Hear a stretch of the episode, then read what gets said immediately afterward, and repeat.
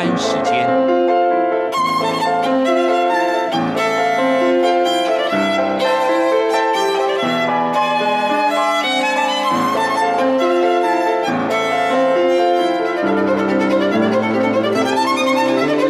由天安门学生运动领袖王丹主讲。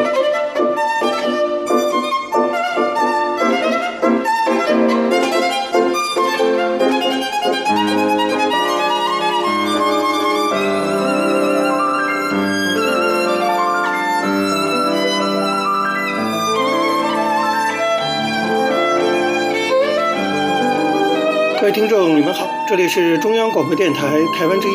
台湾会客室王丹时间，我是主持人王丹。我们首先进行第一个单元大陆时事评论，在这个单元中呢，我们继续谈一下华为公司的长公主啊孟小舟被捕事件的背后的一些值得观察的问题。大家知道，最近闹得沸沸扬扬的华为公司的 CFO，那么也是华为公司总裁任正非的。长女孟晚舟在加拿大被捕，那么这件事呢，表面上看起来是一起外事和贸易纠纷，但是我觉得它背后所反映的一些问题，远远超过贸易和外事纠纷这个层次，值得我们注意观察。我觉得最值得问的一个问题啊，就是华为公司它到底是一个什么样的公司？华为呢，被称作是中国最大的民营企业。华为的创办人任正非小额资本起家的故事，可以说家喻户晓，是华为公司对外的形象营销的重要一部分。但是，长期以来，外界对华为公司的背景有各种各样的议论，集中在其与军队和中国情报系统的关系上。这些议论以前并没有直接的证据。但是这一次，因为孟小舟的被捕原因，也就是说，华为公司涉嫌向美国的银行有诈欺行为，以及通过诈欺行为向伊朗出售违禁的武器等等这些违法事例，那么可以说，华为公司扮演的秘密使命已经大白于天下。未来一旦孟晚舟他被引渡到美国去受审，不难想象。他应该扛不住审讯，他很可能会接受美国司法部门的协议，用秘密来换取自由。我想到那个时候，华为公司的真面目将会大白于天下。其实，不用美国司法部门的调查，我们逻辑上都可以推论出来。大家想想看，这一次孟晚舟被捕啊，中国方面的反应已经充分说明问题了。一家民企的高管。因为涉嫌违反贸易禁令被捕，这对于中美贸易战这个大背景之下，已经都岌岌可危、剑拔弩张的中美关系来说，听起来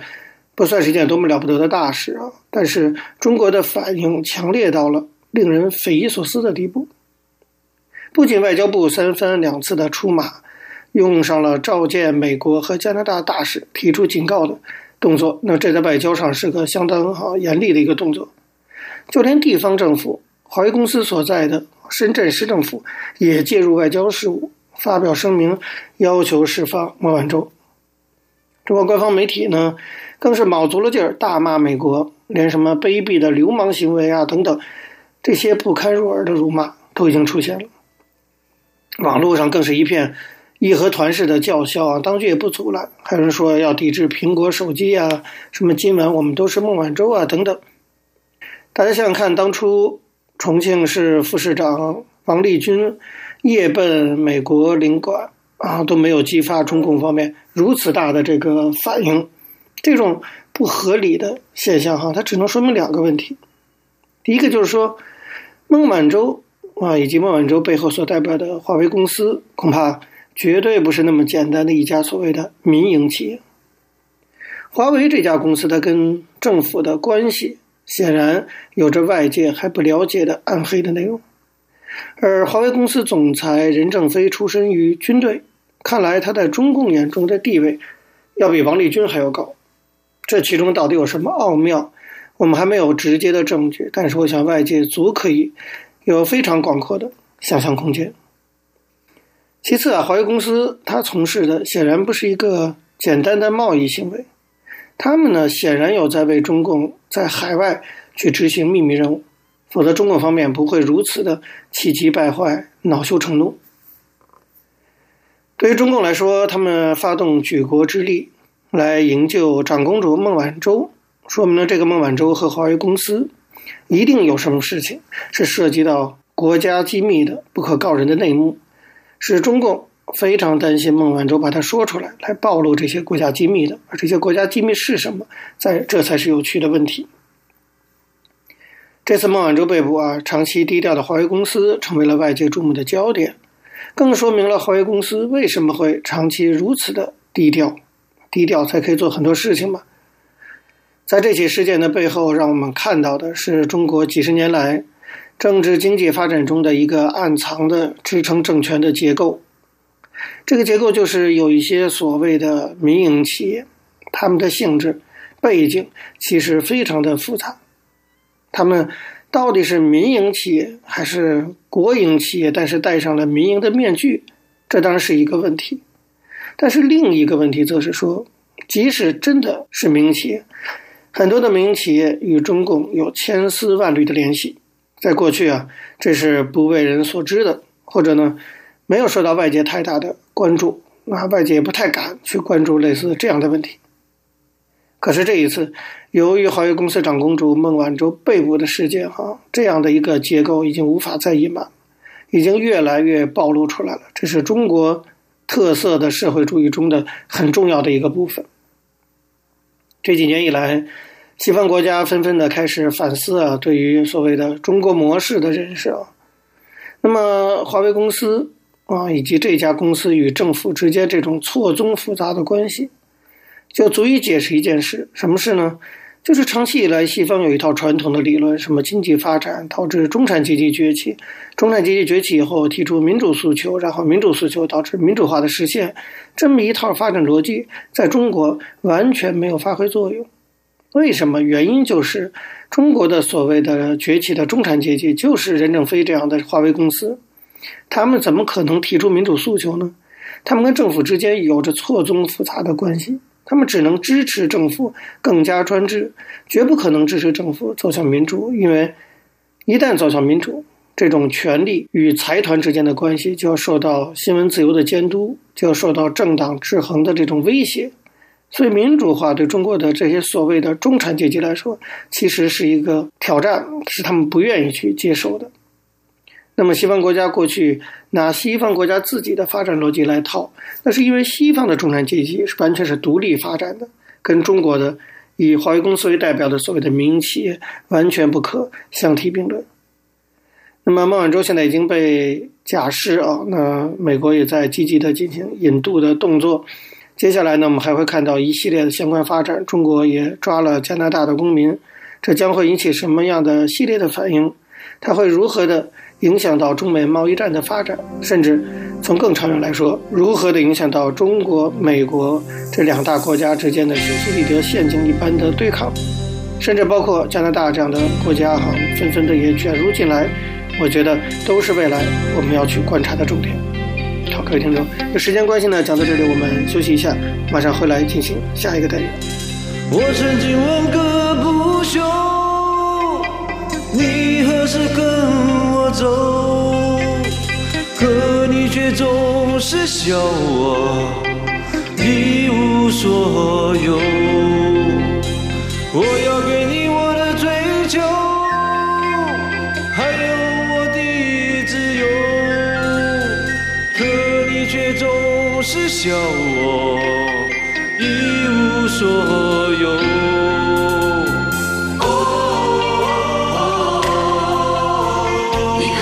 值得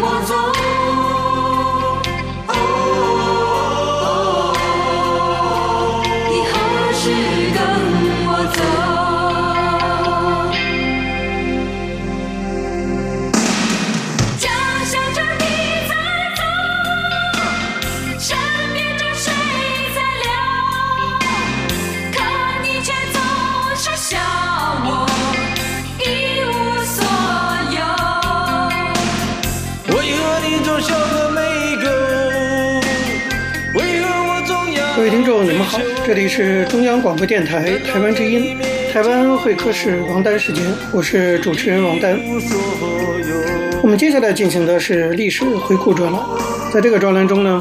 我们要根据一些当事人的口述历史，回顾一下中国改革开放以来走过的历程。我们根据的是欧阳松等主编的《改革开放朴述史》一书。延续上周内容啊，我们继续介绍原国家体改委主任陈锦华的回忆文章，回忆一九九零年代在八九事件之后，中国国家体改委在改革方面所做的推动。陈锦华回忆说，在改革刚开始的时候，有一个高度敏感的问题，就是股份制，因为很多人认为啊，搞股份制就是搞资本主义、搞私有化。那么对于股份制究竟怎么看？中国要不要搞股份制？能不能搞股份制？在一九八九年事件之后，邓小平曾经在对军级以上干部的讲话中强调说：“我们的改革开放不能变，还是要继续搞改革开放。”陈锦华说：“我当时就想，既然邓小平讲的这么肯定和坚决，在改革上不能退，要继续推进，就要高举改革的旗帜，敢于在改革里最难。”最具焦点性质的问题上去硬拼硬，否则改革不就是一句空话吗？所以陈锦华后来主张啊，在股份制上要硬碰硬。那么股份制不等于私有化，马克思都说股份制是对资本主义的扬弃，怎么能是私有化呢？所以一九九一年，国家体改委就批准了十四家企业上市试点，同时搞了一个规范性的实施意见，还有四个配套的政策。一九九二年二月初，体改委在深圳专门开了一个关于股份制试点的会议，由陈锦华主持，讨论股份制企业组建和试点工作暂行办法，还有四个配套措施。当时有人想搞股份制，但又不知道怎么搞，需要引导。陈锦华在会上说：“对股份制当然有不同的看法，有人不放心，究竟对不对，究竟好不好？那你得试一试，不试怎么知道是对是错呢？”所以我们主张积极的搞试点，要求各省体改委在这些问题上敢于碰硬。陈锦华也说，实际上当时他们有点冒风险，尤其是政治上的风险很大，因为有些人把股份制跟私有化联系在一起。体改委支持搞股份制试点，就有人指责体改委在鼓动私有化。当然，搞这种事，陈锦华他们自己心里也有数。股份制就是让职工参股，集中社会资金。用于解放和发展生产力，这个呢，应该说是对资本主义私有制的扬弃。体改委至少有这样的一个冠冕堂皇的解释。那么，在九二年二月这次会议后不久啊，深圳特区报陆续发表了邓小平的南方谈话精神。一开始大家也不知道，后来一传达，整个中国的都热起来了，股份制成了最热点的问题，到处要搞股份制，要搞证券交易所。在这种情况下，就有个怎么引导的问题，因为不能乱搞。陈锦华跟江泽民讲了，说我们在深圳开了会，介绍了讨论的情况。后来呢，他打了好几个电话，一个劲儿的催国家体改委赶紧制定配套政策，赶紧发下去。朱镕基也不止一次的给陈锦华打电话，问配套政策怎么还不下去？这套配套政策由当时的经济学家刘鸿儒。和官员洪虎负责，主要是刘鸿儒在搞。一九九二年下半年，这些配套政策陆陆续续下发了，引导股份制走向规范化。另外，各地关于股份制的规范文件后来都要经过体改委审批。在当时，上海、深圳、天津、北京、沈阳、西安、武汉等地都要成立证券交易所，所以国家体改委明确的建议，证券交易所只在上海和深圳搞，其他地方不能搞。那么，其实关于股份制呢，据陈锦华回忆说，体改委搞得还是很不错的。他说，我们刚开始搞的那年才十四家企业，到了二零零九年七月，中国境内的上市公司已经有一千六百二十八家，市值达到了二十四万亿元，差不多相当于同年中国 GDP 的百分之八十。那么，境内的上市公司累计融资五点四万亿多元，这是一个非常庞大的数字。同时呢，体改委批准了一百五十四家公司境外上市，筹集了大量的资金。二零零零年的时候，中国石化总公司通过在纽约、伦敦和中国香港上市，筹集了三十五亿美元，资金雄厚，企业越做越大。这个公司到二零零九年才成立二十六年，当时是陈锦华负责筹办的。公司成立的时候连开办费都没有，是跟下面的企业借了二十万元才开办起来的。办公没有地方，就在工人体育场看台下面办公。机关没有车，陈锦华就跟上海市政府驻京办事处借了一辆老式的上海轿车。在二零零九年公布的世界五百强里面，中石化最后成了第九名。陈锦华说：“这些都充分说明多一点股份制对国家、对社会主义事业有利。那么如果没有股份制，不可能发展这么快。所以呢，改革就是解放生产力、发展生产力，这的确是有它一定道理的。大家知道，企业是一个市场的主体，那么企业改革一直是改革的关键环节。如果企业改革不能推进，其他改革都会受到影响。”所以历年中央下发的改革文件都强调说，国有企业改革是整个改革的中心环节。可是企业改革在相当长时间里没有找到很好的路径，很长时间里搞承包。老实说啊，承包确实调动了企业的积极性，但是另外一方面呢，它是靠国家让利，国家税收减少了，企业才有钱了。那么虽然企业现在得利多了，但是国家的税收却越来越少，所以承包的办法就难以继续进行下去了。早在一九八五年的时候，当时彭真主持组织了一些人在全国搞调查研究，花了几年时间搞了一个《中华人民共和国全民所有制工业企业法》，在一九八八年七届全国人大一次会议上正式通过。这个法明确的规定，企业要成为市场主体。实际上呢，尽管企业法颁布了，由于政府管理企业的体制没有变，一个企业上面有几十个婆婆管着，谁都可以指挥的，谁也都不对他的生产负责。这样企业怎么能谈得上是一个主体呢？更不可能嘛。那么企业想做的事情做不成，不想做的事情呢，还被人家强迫去做，这是个大问题。所以，早在一九九一年一月，陈锦华就想要抓企业的问题，因为那时候的中央强调改革重点是企业改革，所以陈锦华在想说，企业法没有得到很好的落实，就是因为缺少具体化的东西，不能操作，企业的经营自主权落实不了。所以他就给李鹏当时的国务院总理写了个报告，那么请求搞一个落实企业法的具体实施细则，摆脱干扰企业的这些婆婆们，让企业真正有自主权。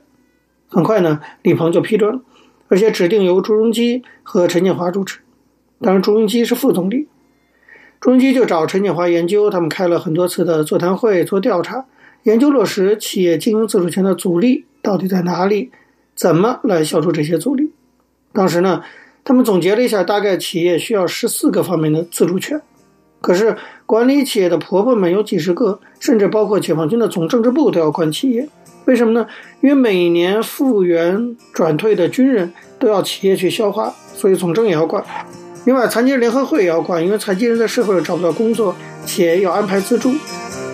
你想看有这么多的婆婆的话，国企要到底怎么发展？那么对此要如何解决呢？可是呢，时间关系呢，讲到这里我们休息一下，马上回来进行下一个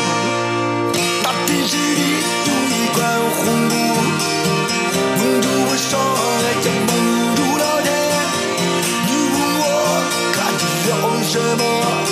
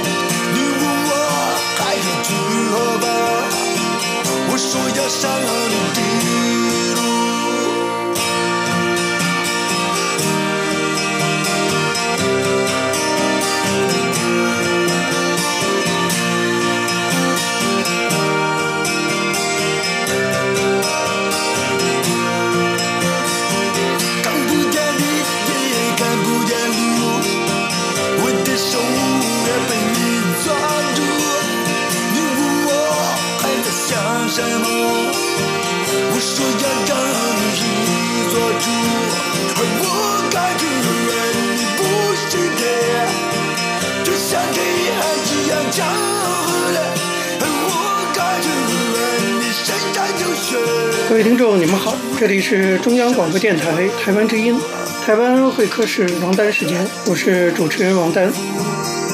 在今天的台湾经验专栏中呢，我们要继续介绍台湾公民社会发展中非常重要的一个部分，那就是社区大学的经验。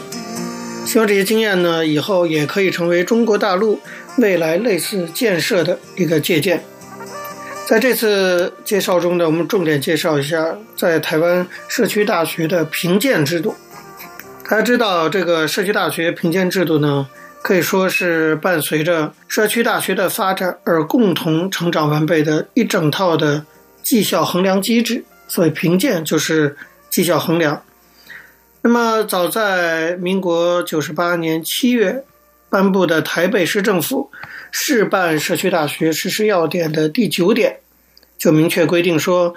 教育局对于社区大学应每年办理评鉴，评鉴要点另定制。那么，从历届的评鉴来看啊，评鉴制度本身，它除了要引导着社区大学的发展走向之外，哈，那么作为一种反馈机制。评鉴制度呢，也保障了社区大学的办学品质，更进而呢，树立了社区大学在终身学习领域中的品牌形象。美国的评鉴学者曾经就评鉴的核心目标提出过一句名言，叫做“评鉴最重要功能乃是改进，而非证明”。也就是说，评鉴的目的是为了了解组织运作过程中发生的各类问题，预估组织内部与外部环境的相应程度，导引决策或行动，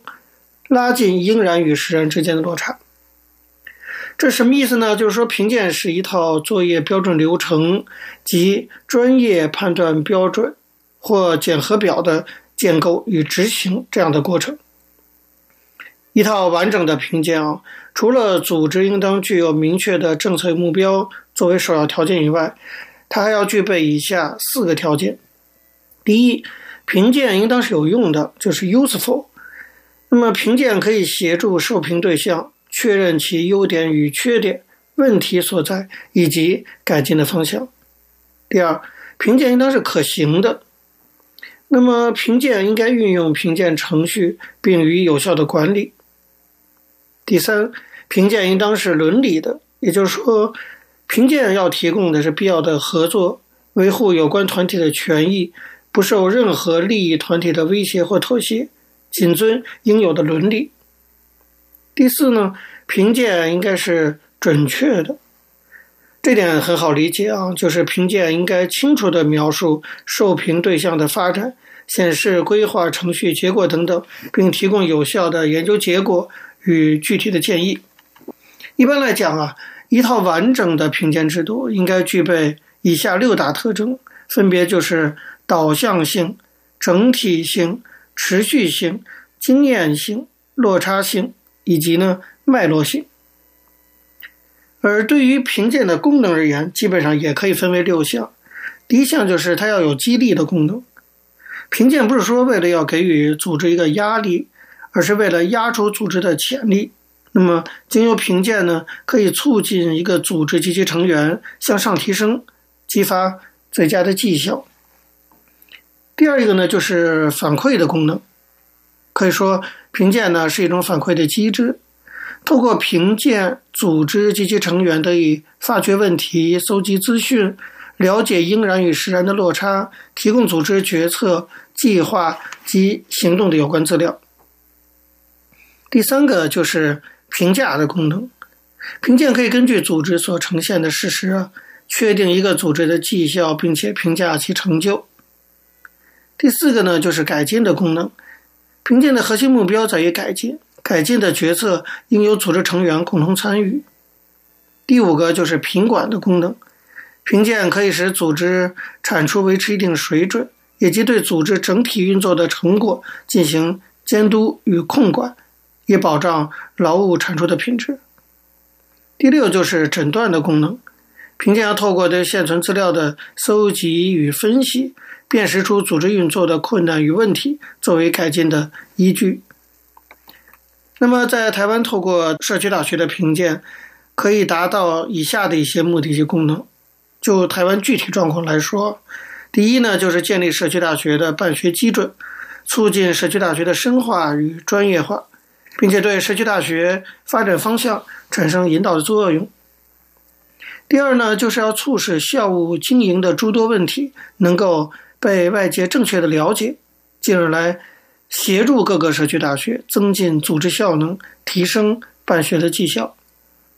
第三个就是要促使社区大学的经营状况与发展问题能够透明化，接受社会监督，进而争取更大的来自社会的支持。举例来说，就台北市社区大学评鉴制度建制的目的而言。已经有了几次的转折和变化。最初呢，仅仅是了解社区大学办学绩效为评鉴的目的，后来转变为了解社区大学办学成效作为规划社区大学政策的参考，以及透过社区大学自我评鉴及学者专家访视评鉴，发掘问题并辅导改进，以协助社区大学问题之解决，激励办学及优质社区大学。以全面提升社区大学之办理绩效等，这是第二个阶段。到了第三个阶段，进一步的把评价目标转变为了解社区大学办理成效，比供规划社区大学政策之参考，发掘问题、辅导改进，协助社区大学解决问题，提升社区大学的品质，促进社区大学的永续发展。这是以台北市为例啊。那么基本上呢，台北市的社区大学评鉴可以作为一个全台湾社区大学的标准哈，在它的评鉴可以说已经达成了下面的三个评鉴的功能。第一个呢，就是透过评鉴引导社区大学朝向一个多元有序、定位清晰的发展路径，同时也协助社区大学迈向一个专业化的发展。第二一个就是透过对社区大学营运效能的整体评估，来促使社区大学经营现状与问题的透明化，提高所谓的责信程度。责信就是责任啊，那么还有可信仰的程度。那么通过这种责信的程度呢，有助于社区大学品牌形象的这种树立。第三个就是要透过对社区大学的评鉴，引导其未来发展。并且呢，提升社区民众的学习品性。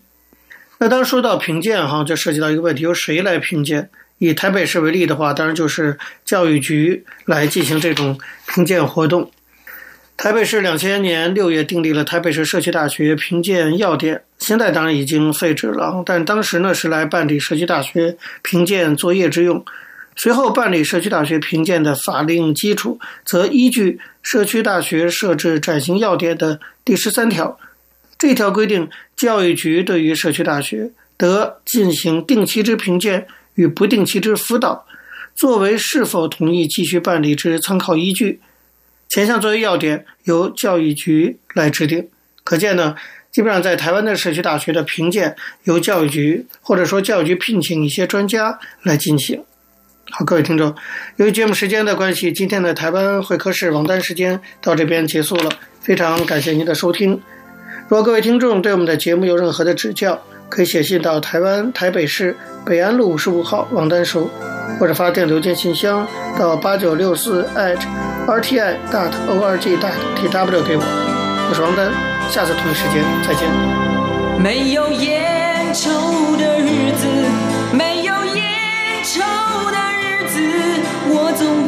在